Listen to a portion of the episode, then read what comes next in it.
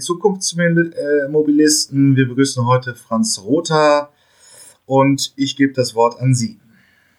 Ja, schönen guten Tag. Es äh, freut mich sehr, dass ich hier in dieser Runde einfach mal mich und mein Projekt vorstellen kann. Der Name ist bereits gefallen, Franz Rother. Ich bin äh, im Augenblick Chefredakteur der Plattform Edison aus der Verlagsgruppe Handelsblatt. Eine ja, Publikation, ein Magazin, eine Website und ein Live-Format, das sich mit den Themen äh, der smarten neuen Mobilität und dem vernetzten Leben auseinandersetzt. Das, äh, diese Plattform ist vor einem Jahr von mir aus der Taufe gehoben worden, ähm, einfach aufgrund der intensiven Beschäftigung mit der Materie seit über 30 Jahren. Ähm, ich habe hier bei der Verlagsgruppe Handelsblatt vor 18 Jahren angefangen als Redakteur im, im Technikressort äh, war dann zwischenzeitlich äh, stellvertretender Chefredakteur der Wirtschaftswoche und habe mich in den Jahren allzeit immer mit äh, Mobilitätsthemen auseinandergesetzt, insbesondere auch mit der Automobilindustrie, Veranstaltungen organisiert und moderiert. Und worüber redet man, na, zumindest seit drei Jahren, seit der großen Dieselkrise über Transformation, auch die Energiewende, was die Antriebsform anbetrifft. Und meine Idee war, ja, das können wir sporadisch machen, können wir aber auch äh, sozusagen zusammenführen, die Themen. Denn die Pioniere, die in dieser Branche oder in diesem Themenfeld unterwegs sind, ticken anders, wie ich festgestellt habe. Und deshalb haben wir auch den Begriff der Generation E äh, formuliert. Und ähm, das sind Menschen, die sich für eine ja, in sehr offensiver, optimistischer, positiver Art und Weise mit Innovationen auseinandersetzen, Innovationen insbesondere im, im Mobilitätsbereich, ähm, die den Diesel schon lange hinter sich gelassen haben, aber damit dann auch Fragen verknüpfen, nicht nur der Mobilität, auch der Energiegewinnung, der, der Speicherung, der Vernetzung, die visionär unterwegs sind und überlegen, wie wir uns in Zukunft bewegen werden. Ähm, geht ja nicht nur ums, äh, um den Elektroantrieb als solchen, den Austausch des äh, Elektroantriebs ähm, gegen den vorherigen Dieselantrieb, sondern es geht eigentlich darum, so sehe ich es und so sehen es unsere Kollegen hier, dass wir Mobilität insgesamt jetzt neu denken. Wir haben ja quasi einen perfekten Sturm hinter uns. Ähm, Ausläufer spüren wir immer noch, den perfekten Sturm, dass sozusagen der Dieselskandal bei Volkswagen dafür gesorgt hat, äh, dass jetzt äh, der Antrieb als solcher äh, in Frage gestellt wird, der Dieselantrieb. Auf der anderen Seite haben wir große Probleme in den Städten. Wir haben Dieselfahrverbote, wir haben hohe Schadstoffbelastungen, äh, wir haben eine marode Infrastruktur, Straßeninfrastruktur, Schieneninfrastruktur.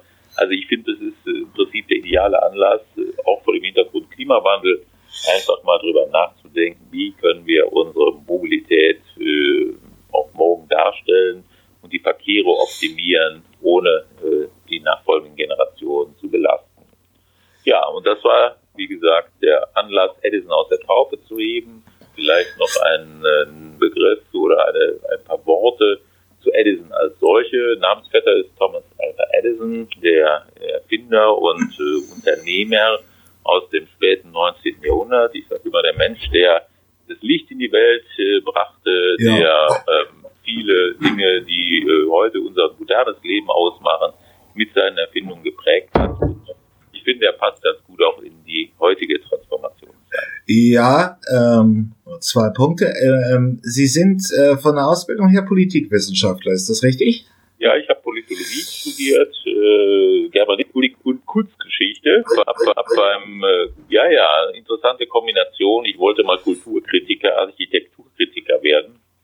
Als ich da äh, parallel zum Studium für den Kölner Stadtanzeiger äh, arbeitete. Das ist sozusagen, also Tageszeitung, äh, meine Basis gewesen. Ich bin, um die Vita kurz zu skizzieren, dann ähm, beim Deutschlandfunk gewesen, dort, dort äh, ein wenig Ausbildung genossen, äh, bin dann zur Autozeitung des Bauer Verlags gegangen für zwei, äh, habe in dem Zusammenhang auch meinen ersten Kontakt mit Elektroautos gehabt und bin dann anschließend, wie ist geschildert, zur, Wirtschaft hier nach, hier nach Düsseldorf gewechselt, war zwischendurch Gründungschefredakteur der Fachzeitung Automobilwoche in Oberpfaffenhofen und bin danach hier wieder in die Verlagsgruppe Okay, weil wir haben hier eigentlich, ich versuche es zwar auch ein bisschen zu reduzieren, aber einen Überhang an, an äh, Ingenieuren und Informatikern. Äh, deswegen ist das mal ganz interessant. Ja, mich hat ein bisschen gewundert, dass sie es Edison genannt haben. Also er hat die, das Licht in die Welt gebracht. Übrigens, die Glühbirne hat er nicht erfunden. Das war jemand vor ihm, Nein. aber er hat sie kommerzialisiert. Ähm, er hat optimiert. Er hat optimiert. Er hat's optimiert. Vorher nur ein paar Stunden, bei ihm funktioniert es dann anschließend wesentlich länger. Er hat das Telefon optimiert. Erfunden wurde es von Graham Bell. Er hat einen Börsenticker erfunden. Er hat einen, äh, optimiert einen ähm, Kinematographen, also im Prinzip einen Filmprojektor. Ähm, darüber tausend äh, Erfindungen gemacht und Thomas Alpha Edison hatte auch einen sehr schönen Spruch. Äh, seine Ambition war klar neben kommerziellen Erfolg, aber auch äh, das Leben der Menschen einfacher zu machen. Und was in dem Zusammenhang, was Elektromobilität anbetrifft, er hat ähm, äh, am Aufbau einer Ladeinfrastruktur gearbeitet. Er hat die galvanische Zelle optimiert. Also er arbeitete schon äh, an einem Elektroauto, aber er hatte einen Mitarbeiter, der hieß Henry Ford und der hat sich dann äh, mit äh, dem Verbrennungsmotor selbstständig gemacht und damit zumindest diesen Teil, die Elektromobilität im frühen 19. Jahrhundert, äh, damit zunichte gemacht. Und die Erfolgsgeschichte des Verbrennungsmotors, ja gut, die haben wir dann später auch ähm, ja. intensiv erlebt. Es gibt übrigens auch noch einen sehr schönen, wenn wir jetzt hier mal einen geschichtlichen Exkurs machen, es gibt auch noch einen sehr schönen äh, Briefdialog zwischen Henry Ford und, und Thomas Alva Edison. Äh, Ford hat im Gegensatz zu Edison sich sehr früh, also in den um die Jahrhundertwende 1900, sich auf das Verbrennungsmotor festgelegt, weil er glaubte, dass Männer äh, das äh, fossile Auto, also den Verbrennungsmotor, mehr mögen werden als, als, äh, als das Elektroauto, weil es lauter ist, weil es schneller ist, weil es ja. dynamischer ist. Er hat auch recht behalten, aber gut, es hat auch an der Batterie gelegen. Nur ja, das Schöne daran, um äh, das noch zu ergänzen, wenn wir schon in das Anekdotisch gehen, ähm, die Frau von Henry Ford fuhr Elektroauto. Ja. Äh, die hat äh, mehrere Fahrzeuge bestellt, weil sie äh, im Unterschied zu ihrem Mann gerade den ruhigen Verkehr liebte.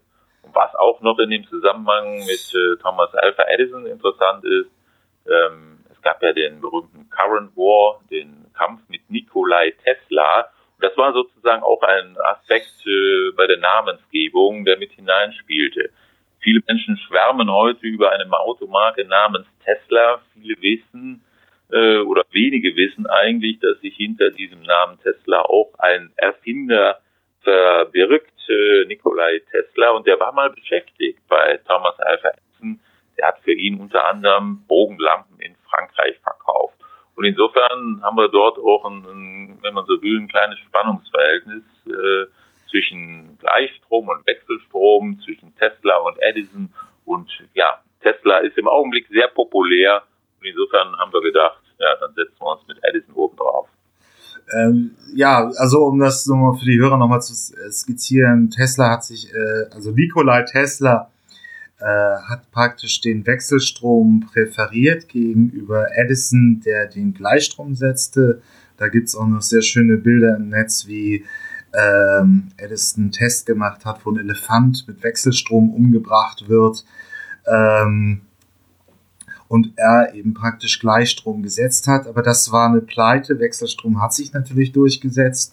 Deswegen ist Strom heute auch noch tödlich. Aber das ist so dieser Beginn dieser, der, der Technologieentwicklung seiner Zeit. Also praktisch ähm, ist der Name Edison dann eben so ein bisschen Programm für die Ausrichtung. Also man denkt in einem Netzwerk, ausgehend von verschiedenen Akteuren in der Gegenwart, will man verschiedene technologische Entwicklungen, die sich abzeichnen, die jetzt aber auch schon da sind, wie das Elektroauto. Es ist ja das moderne Elektroauto seit 2010, auch von Großserienherstellern will man im Prinzip zusammenführen unter der Marke Edison Media praktisch im, im Handelsblatt. Richtig, das ist die Intention dazu. Wir wollen keine Autozeitung machen, keine Elektroautozeitung machen. Ähm, das Themenfeld ist viel größer und es ist ein riesiger Transformationsprozess, den wir im Augenblick erleben im Zusammenhang mit einer Elektrifizierung ähm, der Antriebe, Elektrifizierung auch der Produktion, äh, Digitalisierung und wie gesagt, äh, Thomas Alpha Edison stand auch damals für diese große Breite an Themen. Und insofern haben wir gesagt, das können wir wunderbar übertragen in eine ähnliche Transformationszeit, wie sie seinerzeit drüben in den USA im sogenannten Gilden Age stattfand.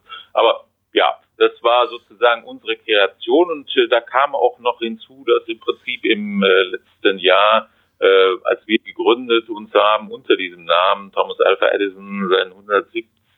Geburtstag gefeiert hätte. Ähm, leider hat nicht geklappt, dass sozusagen der Film, der in Hollywood zu dem Anlass gedreht wurde über den Current War, mit der Starbesetzung von Benedict Cumberbatch in der Rolle von Edison in die Kinos kam, weil ein gewisser Weinstein und die MeToo-Affäre ja. das verhindert haben. Der Film ist gedreht, liegt irgendwo in den Archiven.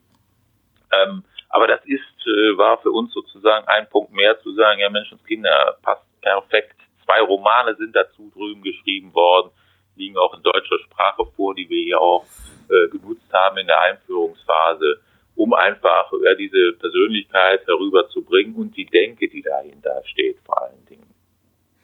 Ähm, und wie nehmen Sie jetzt so im Prinzip die, die, die Medienlandschaft äh, ums Elektroauto und um diese Themenfelder insgesamt herum wahr? Ja, äh, wir, behaupte ich jetzt mal, waren unter den ersten, die sich intensiv publizistisch mit dieser Thematik auseinandergesetzt haben. Mittlerweile wächst da einiges daran, weil es natürlich auch ein großes Kommunikationsbedürfnis auf Seiten der Industrie gibt. Ähm, da muss ein wenig auch Missionierungsarbeit geleistet werden das heißt, wir haben uns in 130 Jahren sehr intensiv mit dem Verbrennungsmotor, was jetzt Mobilität anbetrifft, auseinandergesetzt. Jetzt kommen Elektroautos, da müssen Grundbegriffe geklärt werden, muss den Leuten erklärt werden, dass man nicht mehr Benzin in den Tank gibt, sondern Strom in Batterien lädt. Wie geht das eigentlich? Und wir haben dann auch äh, festgestellt, ja, ähm, das ist natürlich auch ein interessantes Umfeld, um unsere Themenfelder aus der Verlagsgruppe Handelsblatt dort zu spielen. Aber man muss schon sagen, dass sich der Journalismus auch nicht gerade mit rumgekleckert hat in der Aufklärung okay. des, des Dieselskandals. Ähm, der Autojournalismus hat die äh, Machenschaft nicht aufgedeckt. Es waren kleine NGOs. Mir fehlt auch heute noch irgendwie mal so ein kompletter Marktüberblick, wo eine der großen Autozeitschriften oder irgendeine Publikation mal wirklich flächendeckend die Autos durchgemessen hat und sagt, die sind rechtskonform, die sind es nicht. Ähm, das heißt also, äh, es wird auch in der würden Sie mir da zustimmen? Also so drüben. Ja, absolut, absolut. Ich meine, ähm, wir haben das, ich habe ja gesagt, wie lange ich schon dabei bin. Ich kenne mhm. die Akteure, die teilweise jetzt hinter Gittern auch sitzen oder saßen, ähm, die als Heroen gepflegt wurden in der Publizistik, die jetzt äh, naja, zumindest mit einem schwarzen Schatten stehen. Der Skandal als solcher ist noch nicht restlos juristisch aufgearbeitet, aber man hat schon gesehen, da ist geschummelt und getrickst worden, definitiv. Ähm, wobei man sagen muss, äh, wir haben uns sehr lange auch in Europa äh, auseinandergesetzt mit den Klimafaktoren äh, rund um den äh, Straßenverkehr. Äh, die Gesundheitsthematik äh, spielt eine eher untergeordnete Rolle. Aber ich gebe Ihnen vollkommen recht. Ähm, das hätte man mit Unterstützung, logischerweise auch mit Prüfeinrichtungen. Der Motorjournalist hat kein Testlabor im Hintergrund, ja. äh, wo er mal sagen kann, den schicken wir jetzt als erstes mal ins Abgaslabor. Ähm, aber, aber im Prinzip, ist, klar, ist da einiges äh, aus der Verankerung. Aber es gibt, es hat natürlich umweltchemische Institute gegeben, die man einfach hätte beauftragen können. Das kann ich jetzt als kleiner Blogger nicht, aber ähm, mhm. Die anderen hätten die Kapitalkraft da gehabt. Äh, es ist auch in gewisser Weise, wenigstens in meinem Umfeld, in meiner Filterblase, eine gewisse äh, Misstrauen und Aversion auch gegen den klassischen Motorjournalismus gekommen. Äh, durch den Skandal, aber eben auch die, die, die, die Darstellung der Elektromobilität, ähm, wobei ich mich auch ein bisschen in Innovationsfeldern bewege. Ähm, und jetzt haben Sie also einen frischen Start angelegt und wie wollen Sie es jetzt konkret machen? Ähm, Sie wollen einerseits eine gewisse Plattform für Hersteller bieten, um die neue Technologie zu kommunizieren? Und welche Leserschaft haben Sie im Auge? Also eher den, eher den Fachmann? Nee, nee, nee. Äh, ich hole da vielleicht ein, äh, ein bisschen aus. Also, ähm, natürlich, der Journalist äh, denkt im, im Klassischen vielleicht erstmal an Papier. Wir ja. machen ein Magazin. Damit haben wir auch, äh, ja, sind wir zum ersten Mal auf breiterer Basis äh, bekannt geworden. Allerdings, äh, wir haben, deshalb habe ich auch ganz bewusst den Begriff Plattform gewählt, verschiedene ähm, Erscheinungsformen gewählt. Das Magazin ist vierteljährlich erscheinend eine Ausprägung. Ähm, wir haben, bevor wir das Magazin äh, herausgebracht haben, auch eine Plattform im Internet gestartet und noch wesentlich früher ähm, ein äh, Live, ein Live-Format, äh, den sogenannten Edison Talk. Denn äh, die Frage von Ihnen war ja auch, wo sehen Sie die Zielgruppe? Ähm, diese Talks sind äh, Plattformen, Diskussionsforen mit Industrievertretern, also nicht nur der Fahrzeughersteller, sondern auch Energieversorger, Infrastrukturanbieter mit Endkonsumenten. Ich habe es ja vorher schon geschildert, es gibt da einen großen Informationsbedarf im Augenblick. Äh, in früheren Zeiten äh, hat der versucht, äh, der Journalist sämtliche Fragen selber zu beantworten. Wir sind ja der Meinung, wir haben Netzwerke hier an der Hand aufgrund ja, des Standings der Verlagsgruppe, die wir nutzen können, um die mit den Endkonsumenten zusammenzubringen. Ähm, wir haben mittlerweile 22 dieser Formate Edison Talks durchgeführt. Das sind Abendveranstaltungen, in der Regel aber auch Tagesveranstaltungen gewesen, wo wir Schauspieler, Elektromobilisten, also Schauspieler mit Elektromobilen schon unterwegs sind, äh, Ingenieure, ähm, Produktionsplaner, Energieversorger mit einfachen Menschen zusammengebracht haben. Das haben wir hier beispielsweise bei den Stadtwerken gemacht, da haben wir uns über City-Logistik in Zeiten von äh, Feinstaubalarm unterhalten. Wir haben es äh, auf der IAA gemacht. Wir haben es vor hm, drei Wochen auf dem Hockenheimring gemacht. Äh, wir sind Partner des Hockenheimrings, der sich zu einem Emodrom-Schaufenster für neue Mobilität in Baden-Württemberg entwickelt. Und dort hatten die Menschen dann äh, Möglichkeiten, ihre Fragen zu stellen. Die haben wir moderiert. Und anschließend am Hockenheimring hatten sie dann auch die Möglichkeit, beispielsweise Pedelecs, Elektrofahrräder und Elektroautos auf der Rennstrecke zu fahren. Man muss die Menschen, das ist meine Erfahrung, äh, muss ihnen A, die, die Ängste und Sorgen geben, die berühmte Reichweitenangst, und man muss ihnen die Möglichkeit geben, diese Neuerungen äh, persönlich kennenzulernen. Wir können lange theoretisieren, aber letztlich ist der, der, der praktische Eindruck immer der entscheidende. Ja, also praktisch, man kann es sagen, ist ein Town Hall Format in gewisser Weise. Also wo, ja, ja, wo, wo, genau. äh, wo normal die, die Durchschnittsbevölkerung eben auf äh, Experten in dem Feld trifft und Fragen stellen kann. Ja, richtig, genau. Ähm, Früher ist das so im Journalismus gewesen, der Journalist trifft einen Experten, einen Vorstand, interviewt ihn und die Ergebnisse präsentiert er seinem Publikum. Äh, wir nehmen jetzt quasi unsere Leser gleich mit und die ja. haben ganz andere Fragen teilweise. Und das macht die Sache sehr spannend. Ja, es ist halt auch die Frage, es ist ja auch ein Gegenstand, den, den der Durchschnittsbürger einfach äh, nutzt und dadurch auch eben eine hohe Relevanz für ihn hat. Ähm, ähm, und ähm, also es ist Prinzip, das ist äh, der Leser und der, der die Durchschnittsbevölkerung praktisch der Autokäufer. Wie wollen Sie Fachöffentlich also die Fachöffentlichkeit, die Akteure in der Industrie ansprechen, vernetzen und da einen journalistischen Mehrwert für diese Gruppen generieren? Wir haben unterschiedliche Formate. Diese Konferenz, wir haben jetzt unlängst eine Konferenz gemacht zum Thema Fuhrpark und Mobilitätsmanagement. Das sind ja nicht nur die einfachen Normalbürger, die große Fragen und äh, Probleme haben, unter anderem auch durch die Dieselfahrverbote in den Großstädten, äh, sondern auch im Prinzip beispielsweise Fuhrparkmanager großer Unternehmen. So, äh, die haben wir dann zusammengerufen in der Fachkonferenz und dazu Autohersteller eingeladen, Verkehrsexperten, Forschern, äh, Betreiber von oder Geschäftsführer von öffentlichen Verkehrsmitteln und Verkehrsbetrieben, ähm, weil wie gesagt, ich sehe nicht nur das Thema äh, Elektromobilität, sondern Mobilität ist neu zu denken, intermodal und äh, ja, klimaneutral.